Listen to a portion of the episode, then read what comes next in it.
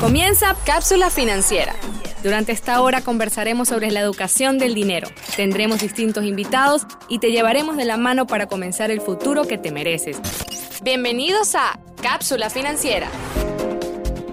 Muy buenos días y bienvenidos a Cápsula Financiera, donde aprenderán a manejar sus finanzas correctamente y se mantendrán informados sobre la economía del país y del mundo. En la conducción de este espacio, Rodolfo Hernández y Valeria Corrales, bajo la producción y operación de Dariana Morales y JJ Cardona.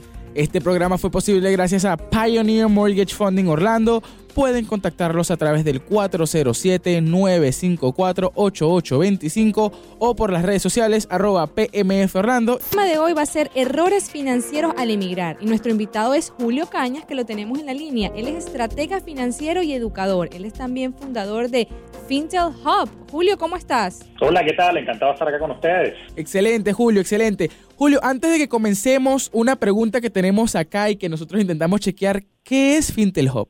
Bueno, fíjate, Fintel Hub eh, es más que una academia financiera, es un movimiento de liberación financiera donde yo, junto al resto de mi equipo, orientamos a las personas a construir su bienestar financiero en sus propios términos y todo basado en nuestra metodología de bio-neurofinanzas, donde buscamos crear coherencia entre la emoción, razón y acción financiera. Y eso lo hacemos a través de programas educativos principalmente. Ok, ya están escuchando muchachos, tenemos acá a lo mejor de lo mejor Julio Cañas. Y bueno, como nuestro tema de hoy va a ser errores financieros al emigrar, ¿me pudieras dar el top 3 o tu top error financiero al momento de emigrar, Julio? Sí, como no, es un tema interesantísimo, además que lo viví yo mismo como inmigrante, ya yo tengo a, hoy sábado, ya que calculo unos 11 años acá en los Estados Unidos y donde yo personalmente me equivoqué y lo he visto también como asesor y educador, el principal error es no transculturizarse. ¿Qué quiere decir eso? No adaptarse al nuevo sistema creyendo que las cosas funcionan como funcionan en tu país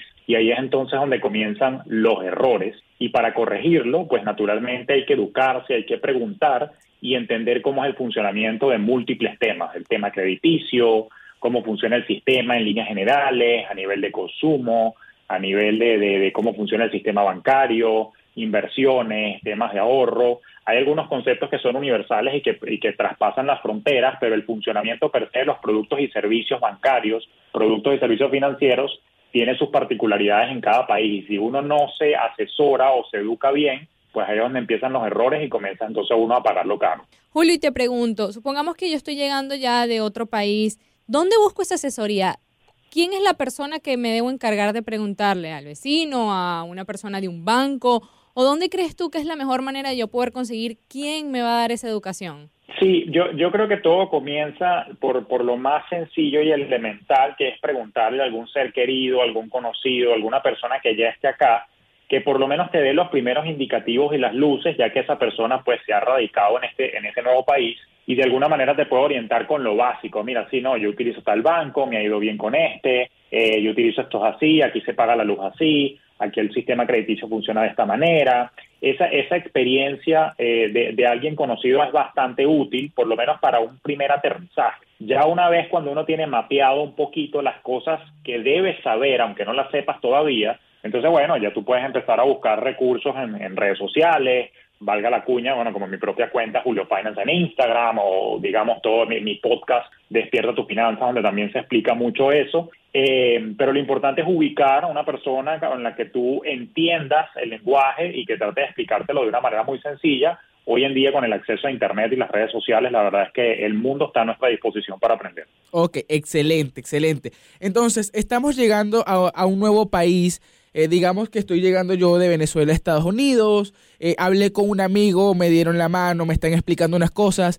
Ahora, ¿cómo me recomiendas tú que empiece a sacar crédito, que empiece a crear crédito, Julio?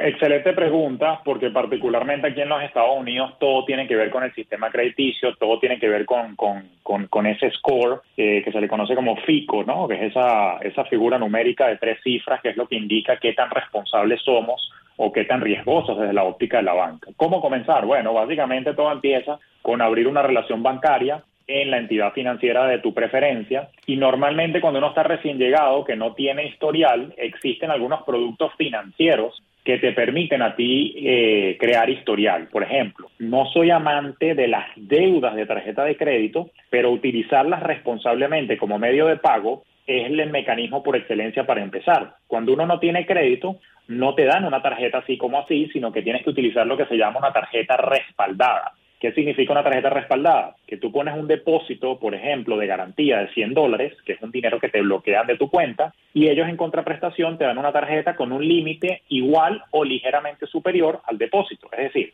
si tú diste una garantía de 100 dólares, capaz te dan una tarjeta de crédito con un límite de 100 dólares, cosa de que si tú no la pagas, pues entonces ellos con el depósito cancelan la deuda y te cancelan la tarjeta. Con esas tarjetas de crédito respaldadas es donde se empieza a construir crédito acá en los Estados Unidos. Ok, y una de las preguntas más común que tenemos es, saco la tarjeta de 300 dólares, de 500 dólares, de 2.000 dólares, ¿hay un monto correcto o es indiferente el monto con el que estoy comenzando? Sí, sí, sí hay una, una, una, una observación con respecto a la cifra. O sea, por ejemplo, si vas a sacar una tarjeta de crédito respaldada hasta donde tú te puedas permitir dar la garantía porque es un dinero que te van a bloquear. Y normalmente las garantías que yo he visto en el mercado oscilan entre los 100 y los 5 mil dólares, ¿no? Okay. Ahora, dicho eso, yo lo que recomendaría es que sea un monto tal que eh, sume a los gastos corrientes más básicos. Voy con un ejemplo. Si tú haces mercado, naturalmente, y voy a poner un ejemplo, tú todos los meses gastas, qué sé yo, 400 dólares en mercado, 100 dólares en la luz, 100 dólares en teléfono, vamos a suponer que lo más basiquito suma mil, yo te diría que por lo menos trates de poner, si lo puedes hacer, una garantía equivalente a los gastos más básicos, de forma tal que tú esos gastos los pagues con las tarjetas y todos los, los meses, por supuesto, no te endeudes y lo, lo pagues. ¿Por qué? Porque entonces tú le estás demostrando al banco capacidad de uso y capacidad de pago y si te estás portando bien, quizás a la vuelta de 6 a 8 meses,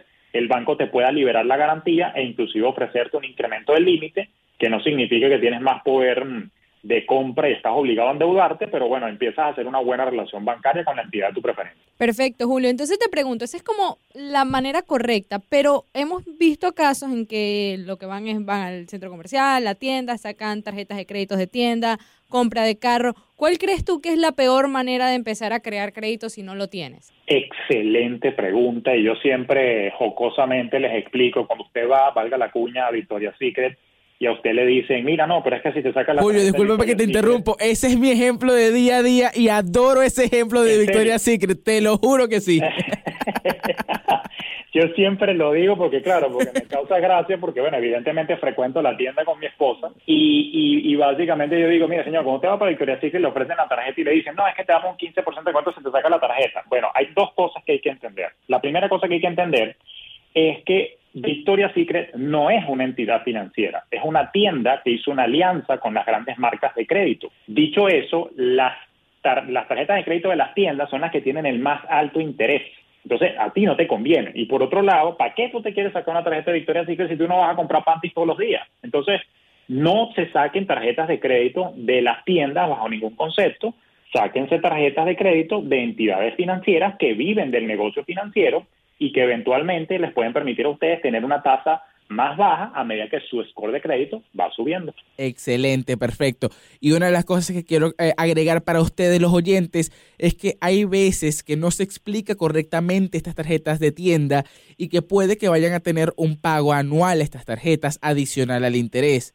Como muchas veces no se explica correctamente, no están enterados que tienen ese pago anual, creen que no han tenido ningún gasto en la tarjeta, te pueden cobrar un pago tarde en esa tarjeta que te puede afectar fuertemente el crédito. Es algo que le ha pasado a muchos clientes, que le ha pasado a muchas personas que conocemos y que quiero que evites al 100%. Julio, mira, te tengo una pregunta este, que, que, me da mucha curiosidad al momento de que yo llego de otro país. Nosotros, por ejemplo, venimos eh, en mi persona, Venezuela, de un país donde muchas veces la educación es literalmente económica o en muchas veces gratis. Sabemos que en los Estados Unidos la educación a nivel superior, por decirlo, eh, la universidad, tiene un alto valor. ¿Tú qué piensas de todos los inmigrantes que llegan y de una vez están invirtiendo todo ese dinero en la universidad? ¿Tú lo ves que es algo valioso o no lo ves de esa manera? La, verdad es que la respuesta es un poco mixta. En efecto, en Estados Unidos, eh, yo hice mi posgrado acá y, o sea, tengo conocimiento de causa porque soy doliente de la pregunta que acabas de hacer. Y, básicamente debo reconocer con mucha tristeza que en los Estados Unidos la educación es un negocio. Entonces, por eso los, los, los, altos costos, de hecho la inflación más alta en los Estados Unidos es en la matrícula universitaria. Eh, los costos de los posgrados son elevados y ahí el llamado que yo hago es la cautela. O sea, si usted llega para acá asumiendo que está inmigrando como adulto y naturalmente quiere hacer un posgrado para buscar a partir de ese posgrado insertarse en el mercado laboral. Por ejemplo, yo vengo en el ámbito financiero y eso fue exactamente lo que, lo que procuré hacer. Lo que es que tratar de entender el mercado laboral en paralelo. ¿Por qué? Porque, a ver, hacer un posgrado acá te puede costar cualquier cosa entre 80 mil y 250 mil dólares, dependiendo de la duración y la, y la universidad de la que se trate. Y yo no considero inteligente endeudarse ni pedir créditos estudiantiles, que es una ruta para pagar la matrícula, eh, por esos montos si tú no tienes alguna especie de certeza de que te vas a poder insertar en el mercado laboral o más aún, que al egresar de tal programa tú vayas a tener un ingreso que te permita pagar cómodamente eso. Una regla de oro que yo aplico y que recomiendo es que no te endeudes para hacer un posgrado por un monto superior a lo que ganarías el primer año después de que te gradúas del posgrado. Julio, ¿me das un ejemplo? Con gusto. Supongamos que el posgrado cuesta 100 mil dólares. ¿Ok? Para hacer una maestría de negocios. Si tú el primer año, después de graduado, no vas a tener un salario igual o superior a 100 mil dólares, no lo hagas, porque eso después se va a convertir en un plomo en el ala. Y recordemos que el mismísimo expresidente Barack Obama terminó pagando su crédito estudiantil un par de años antes de que se hiciera presidente. Eso es una carga pesadísima para la juventud y para quien emigra, así que lo que tenemos es que sacar las cuentas con calma para ver si eh, la verdad es rentable o no la inversión. Dicen que la, inversión en conocimiento paga el mejor rendimiento y eso se mantiene vigente, pero hay que sacar las cuentas de ver cuál es la rentabilidad del programa por el cual queremos optar. Sí, y tenemos que tener en cuenta que también muchos de estos intereses son básicamente, en pocas palabras simples, depredadores en estos préstamos estudiantiles y también se espera un poco más de regulación dentro de estos préstamos, pero excelente y comparto también muchísimo lo que estás diciendo en este caso específico, Julio. Ahora, cuando hablamos del sistema americano, de los estilos de vida, eso es uno de los temas que más me gusta eh, compartir con los emigrantes. Eh, cuéntame sobre el cambio de estilo de vida que debe tener la persona al momento de emigrar y cómo consideras tú eso. Eh, mira, esa me parece una excelente pregunta porque eh, eh, esto no es teoría, son, son errores que yo cometí. Y es básicamente, hay que entender que la, economía americana está basada en el consumo, ¿no? Con relativa facilidad se te extiende un crédito, en la medida que tengas buen score, con relativa facilidad puedes sacar un carro lujoso, con relativa facilidad puedes conseguir muchas cosas y es una economía que vive justamente el gasto, gasto, gasto público. Público me refiero a, a ti a mí, ¿no? No, no al gubernamental. Entonces, siendo una economía cuyo motor principal es el consumismo, lo que le pasa a uno que emigra desde Latinoamérica, en el entendido que nos están escuchando en español, es que uno viene de países con carencias. Por ejemplo, te voy a poner mi ejemplo particular. Yo venía de Venezuela y cuando yo emigré en el año 2011, enero de 2011, eh, la cosa en Venezuela no es que estaba muy mal como se puso después, pero no estaba en la situación óptima. Entonces, por supuesto, había escasez de muchas cosas.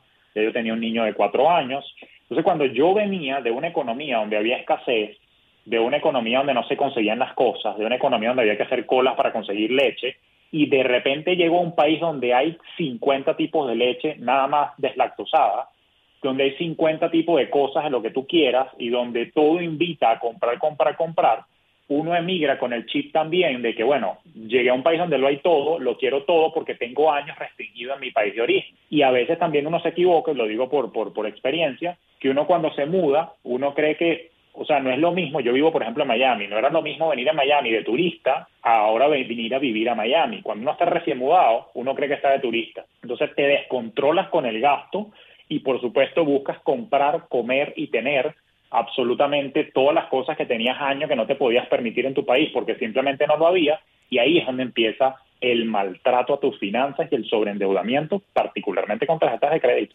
Claro, Julio. Y lo hemos visto en, diferentes casos, en muchos conocidos. Ahora te pregunto, tú que estás eh, trabajando con el público, estás ayudando a muchas personas con la finanza, llega un momento de despertar, llega un momento en que, wow, uno se da cuenta de que viene cometiendo ciertos errores. Eh, ¿Cómo puede ser esto? Más o menos, ¿qué tiempo después de que uno emigra uno, uno empieza a despertar y a ver, wow, he cometido estos errores, necesito buscar ayuda? ¿Es en el proceso de un año, dos años, tres, cinco? ¿Qué has visto tú? El tiempo es relativo y yo creo que te diría que, que, te tardas lo que te tardes en darte el primer golpe, lo que te tardes en estrellarte, lo que te tardes en darte cuenta que no podías llevar el mismo estilo de vida que llevabas en tu país de origen, porque probablemente la manera de producir dinero en tu país de origen era otra, y aquí la competitividad, eh, digamos, y el sistema capitalista es mucho más agresivo, entonces requieres de mucha más inteligencia y de, y de trabajar con un esfuerzo inteligente para poder producir. Tan rápido como te comas los ahorros con los que te viniste, es tan rápido como ocurre la estrellada y el despertar. En mi caso, fueron dos años. Ok. Una de las preguntas que nosotros tenemos acá es, digamos que yo estoy siendo consciente que estoy cometiendo un error, pero no sé cómo mejorar el, eh, el dejar de cometer ese error exactamente. Eh, porque muchas personas dicen, sí, voy a ahorrar, pero no sé cómo presupuestarme. Eh, sí, voy a, a, dejar de, de, gastar tanto en la tarjeta de crédito, pero no tengo débito y tengo que utilizarla para, para sobrevivir. Y entro en este ciclo casi que vicioso de, de gastos y de endeudamiento. ¿Cómo hago para organizarme en este momento? Fíjate, lo, lo, como todo proceso de, de, crecimiento en la vida, inclusive también en el crecimiento del bienestar financiero, todo pasa por reconocer que hay un problema y hacer un trabajo del ego de decir necesito ayuda. O sea, si ya tú reconoces que tu situación financiera te da estrés, que por cierto, la Asociación Americana de Psicología dice que 7 de cada 10 adultos en los Estados Unidos identifica el dinero como su principal fuente de estrés. O sea, que esto no es cuento, es estadística hoy en día. Cuando tú reconoces eso, yo creo que uno tiene que tener el, paso y la valentía y el coraje para buscar ayuda y todo empieza, creo yo, por la educación. El detalle está, y, es ahí el, el toque innovador que nosotros estamos tratando de traer al mercado, es que no todo parte del presupuesto, porque todo el mundo sabe que tiene que hacer dieta, todo el mundo sabe que, sabe que tiene que hacer ejercicio, todo el mundo sabe que tiene que presupuestar, pero la gran pregunta que es lo que dices tú, ¿por qué no lo hace? No lo hace porque es un tema de hábitos. ¿Y de dónde derivan los hábitos? Deriva de una programación mental. Así que cuando detectas que hay un problema en tus finanzas, lo primero que tenemos que empezar a trabajar es tu relación con el dinero y el factor emocional con respecto al dinero, y eso es justamente una de las cosas que yo profeso y enseño desde mi podcast Despierto tu finanzas y que también después podemos profundizar en los programas. Pero en resumidas cuentas, para dejar un consejo acá a, a, todos los escuchas, lo primero es trabajar la mente y para ello recomiendo que por lo menos empieces a leer el libro Piense y hágase rico de Napoleon Hill. Excelente libro. ¿Cómo se llama el libro otra vez para todos los que nos están escuchando, por favor, Julio? Piense y hágase rico de Napoleon Hill. Ya están escuchando. Esto es un libro que los va a empezar o comenzar a ayudar en este proceso. Y por último, me gustaría hablar un poco sobre las inversiones y el emprendimiento y por qué fallan estos, estas cosas o estos negocios que están haciendo muchos inmigrantes.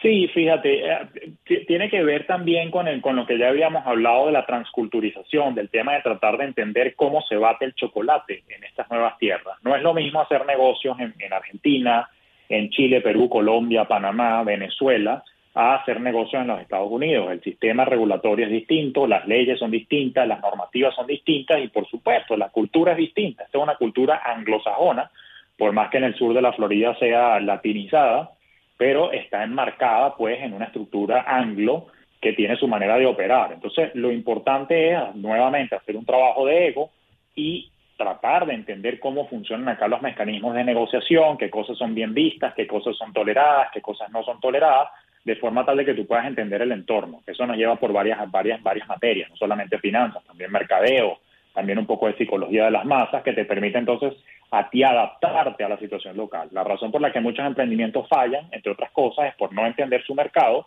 y por supuesto la segunda razón, después de la parte marquetera, si se quiere, está justamente por una mala administración de la porción financiera, particularmente porque no hay flujo de caja, porque se está improvisando, porque no se sabe lo que está, lo que se está haciendo con, con, con los costes fijos, los costes variables, y es importante entonces nosotros entender los números, porque si no eso es como volar un avión sin tablero, te vas a estrellar. Es importante, y yo siempre digo que eh, no puedes gerenciar lo que no mides, así que es importante monitorear las cifras para poder hacer análisis proactivos que te permitan tomar decisiones informadas al momento de manejar tu negocio y tus inversiones. Perfecto, Julio. Mira, sabemos que hay talento en la calle, sabemos que es posible hacer un emprendimiento, pero existe un miedo, existe un miedo al, fracaso, al fallar, el que sabemos que no se puede evitar.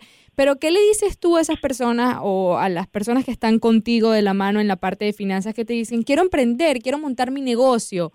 Pero no sé cómo empezar, no sé en qué puedo fallar, necesito unos ahorros, no necesito unos ahorros, dejo el trabajo actual, me dedico totalmente. ¿Qué le dirías tú a esas personas? Bueno, particularmente, esa pregunta me encanta porque particularmente si tú tienes la dicha de ya tener un trabajo, a mí no me gusta ni recomiendo hacer saltos al vacío, aunque muchas personas quizás pueden estar en contra de lo que yo digo y digan, no, es que el que no arriesga no gana. Bueno, yo soy una persona relativamente conservadora y ya con tres hijos y una perrita, yo sé que, qué riesgos puedo correr y cuáles no. Si tienes la dicha de tener trabajo, yo recomendaría a que, bueno, des lo mejor de ti, des tu 100% de 9 a 5, pero de 5 a 9, entonces trabajes en tu idea, la vayas desarrollando, sepas que esto no ocurre de la noche a la mañana, te va a tomar unos meses, procura empezar a monetizarla en la medida que tú ves que va agarrando tracción. Ya cuando esa idea que estás llevando en paralelo te produce lo mismo o un poco más que lo que tú ganas en tu trabajo por tres meses consecutivos, porque se supone que ya entiendes tu ciclo de venta, ahí es el momento de dejar el trabajo para entonces dedicarte de lleno a tu emprendimiento. Ahora, si no tienes un trabajo y no te queda de otra que echar a andar tu idea, pues bueno, naturalmente tu motivación va a ser un poco más intensa, eh, pero naturalmente eh, cuando nosotros estamos bajo estrés financiero está demostrado a nivel neurocientífico que el coeficiente intelectual cae. Probablemente si no tienes trabajo y necesitas echar a andar tu emprendimiento para poder hacer mercado, bueno, te va a costar un poquito más porque vas a estar con el cerebro más ofuscado. Así que yo siempre recomiendo, busquen la estabilidad y emprendan desde la paz. Ok, esto es algo que, que me llama muchísimo la atención porque una pregunta un poco complicada, pero ¿qué opinas tú sobre todo este marketing que hay actualmente? Tantas cosas que se ven en las redes sociales, especialmente para la gente joven, estamos hablando 40, 25 años, 18 años incluso, que creen que, que ya hacer un negocio y, y que ser tu propio jefe es esta cosa divertida, fácil y entretenida. A mí me parece muy cómico eso porque eh, eh, es como el chiste ese de que muchas personas dejan su trabajo porque están cansadas de, trabajar ocho horas al día y resulta que cuando emprendes te toca trabajar 16 porque es mucho más forzado cuando eres tú solo y estás arrancando. Entonces, quien diga que es por libertad de tiempo, que quiere dejar su trabajo, se equivocó. Al inicio uno tiene que ponerle muchas horas y más cuando arranca solo. Ya más adelante cuando escalas el negocio, pues tienes un equipo para delegar, pero trabajas el doble o el triple cuando, cuando emprendes. Ahora, eso no es razón para, para que no emprendas, sino que entiendas que te va a tomar unos cuantos años. Ahora, ¿qué es lo que ocurre? Una de las críticas, ya que estamos en un programa de opinión, una de las críticas que yo, yo le hago al sistema es que también las redes sociales y los medios de comunicación endiosan y hacen un sensacionalismo de los éxitos de grandes marcas que hacen creer que todo es fácil y que tú también tienes la oportunidad de ser el propio el, el próximo Mark Zuckerberg o el próximo Elon Musk. Yo no estoy dudando de las capacidades, el talento y, la, y, el genio de quien nos está escuchando, pero nunca se cuentan las historias del millón de personas que intentó ser como el Musk y fracasó. Entonces también hay que tener un llamado al realismo y aplicar algo que en teoría matemática, que no me quiero poner muy pesado, se llaman las pequeñas apuestas tolerables. Es decir, está bien soñar en grande, pero no estemos soñando con que somos los próximos Mark Zuckerberg y que vamos a hacer billones en cinco años, porque eso no funciona siempre así. Uno tiene que tratar de escalar el negocio poco a poco y de alguna manera buscar alinear el negocio con nuestros verdaderos talentos que nos permitan monetizar desde la paz y la pasión y no desde el sufrimiento y el desespero por las ventas. Entonces yo creo que aquí lo que estoy haciendo es un llamado a la realidad, que es muy lindo esto de emprender, pero no es, no es como que soplar y hacer botellas como te lo quieren vender. Perfecto, Julio. Mira, me he dado cuenta que has hablado mucho de los sentimientos, de cómo reaccionamos eh, como ser humanos de una manera mental y neurológica a, a, todo este a toda esta parte de la finanza. Y creo que te enfocas un poco en eso, si no es correcto, en FinTech Hub. Eh, eso es así. Fíjate, yo soy economista de formación y naturalmente la formación que traigo como economista viene muy desde la óptica matemática y racional.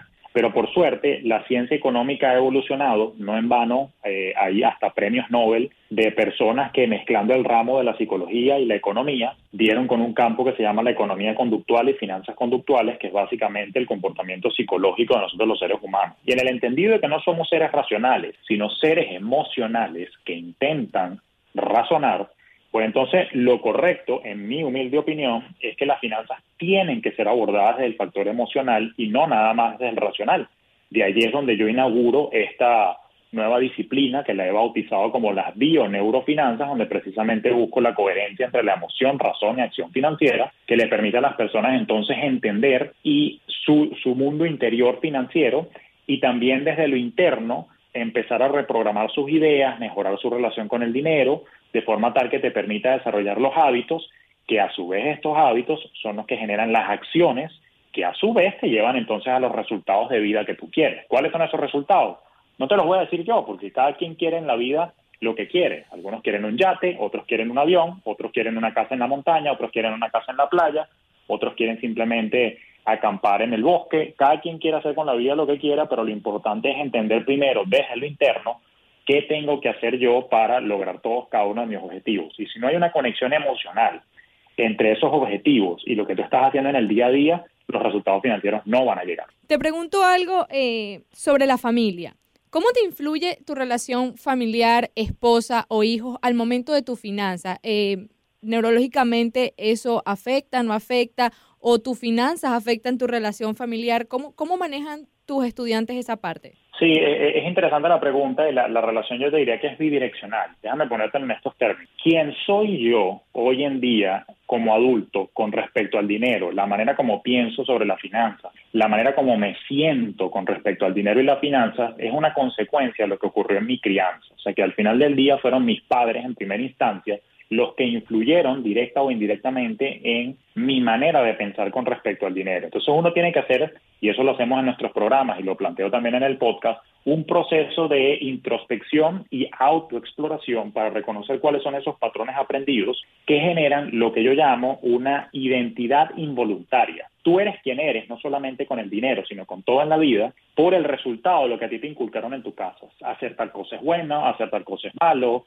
en mi familia no se hace esto, en mi familia no se hace aquello, nosotros los cañas somos así, hacemos tal cosa. Entonces, esa identidad a ti te la inculcaron sin tú pedirla, fue involuntaria. Pero resulta que muchas de esas cosas de nuestra identidad, ya entrada a la vida adulta, terminan siendo disfuncionales para nosotros poder alcanzar nuestras metas de vida y nuestras metas financieras. Y ahí donde la invitación es a trabajar en una identidad intencional. Yo tengo que pasar por un proceso que yo llamo el diseño estratégico de identidad financiera, donde yo determino cuáles son los patrones, creencias y juicios que tengo con respecto al dinero que hoy por hoy no me ayudan a avanzar. Y entonces yo tengo que reprogramarlos, hacer, como dicen en psicología, una reestructuración cognitiva de los mismos que me permita replantear. Te doy un ejemplo. Puede que tú hayas heredado el patrón, no toques el dinero, el dinero es cochino. Y si te lo dijeron tantas veces de niña, pues entonces ahora de adulto eso te quedó en el subconsciente y de alguna manera tú tienes una suerte de rechazo, aversión o evasión del dinero justamente por ese mensaje que parecía inocuo, ingenuo en tu infancia, pero lamentablemente te marcó para mal porque ahora en tu subconsciente dices el dinero es cochino, no lo quiero. Ahora, ¿qué haces tú? Cuando eres adulta, detectas ese patrón y buscamos la manera de reprogramarlo a, digamos, el dinero es una herramienta que potencia mis sueños. Y cuando yo logro grabar ese nuevo mensaje en tu subconsciente, empiezas a ver los cambios en tu actitud, empiezas a ver los cambios en tus acciones que eventualmente te traerán resultados distintos y te acercarán a tu bienestar. Así que todo parte de eso. Por supuesto, cuando llega la vida en pareja, esto se pone interesante, porque la crianza de mi esposa capaz no fue igual a mi crianza. Entonces hay un choque o fricción entre modelos diferentes de ver el dinero, y eso es una de las cosas que toco en uno de los episodios de mi podcast, justamente los arquetipos del dinero y finanzas en pareja, de ahí es donde tiene que haber un espacio de entendimiento y conciliación y respeto en el que yo entiendo que yo vengo de una crianza, tú vienes de otra, y probablemente tenemos valores o juicios con respecto al dinero que chocan. Y ahora tenemos que armar un nuevo núcleo familiar donde nos pongamos de acuerdo en qué es lo que queremos transmitir. Y es eso lo que va a afectar luego a nuestros niños. Todo lo que yo diga o haga en mi casa va a moldear la manera de pensar de mis hijos. Por eso que tengo que tener cuidado de no decir que el dinero es cochino, y cuando me pidan dinero, lo último que debo gritarle es, ¿tú crees que el dinero crece en los árboles? Porque entonces mis hijos después de adultos van a creer que el dinero es difícil de obtener. Wow, qué increíble este, toda esta información que tiene. Ahora, Julio, ¿dónde nuestros oyentes pueden eh, encontrar más información sobre ti?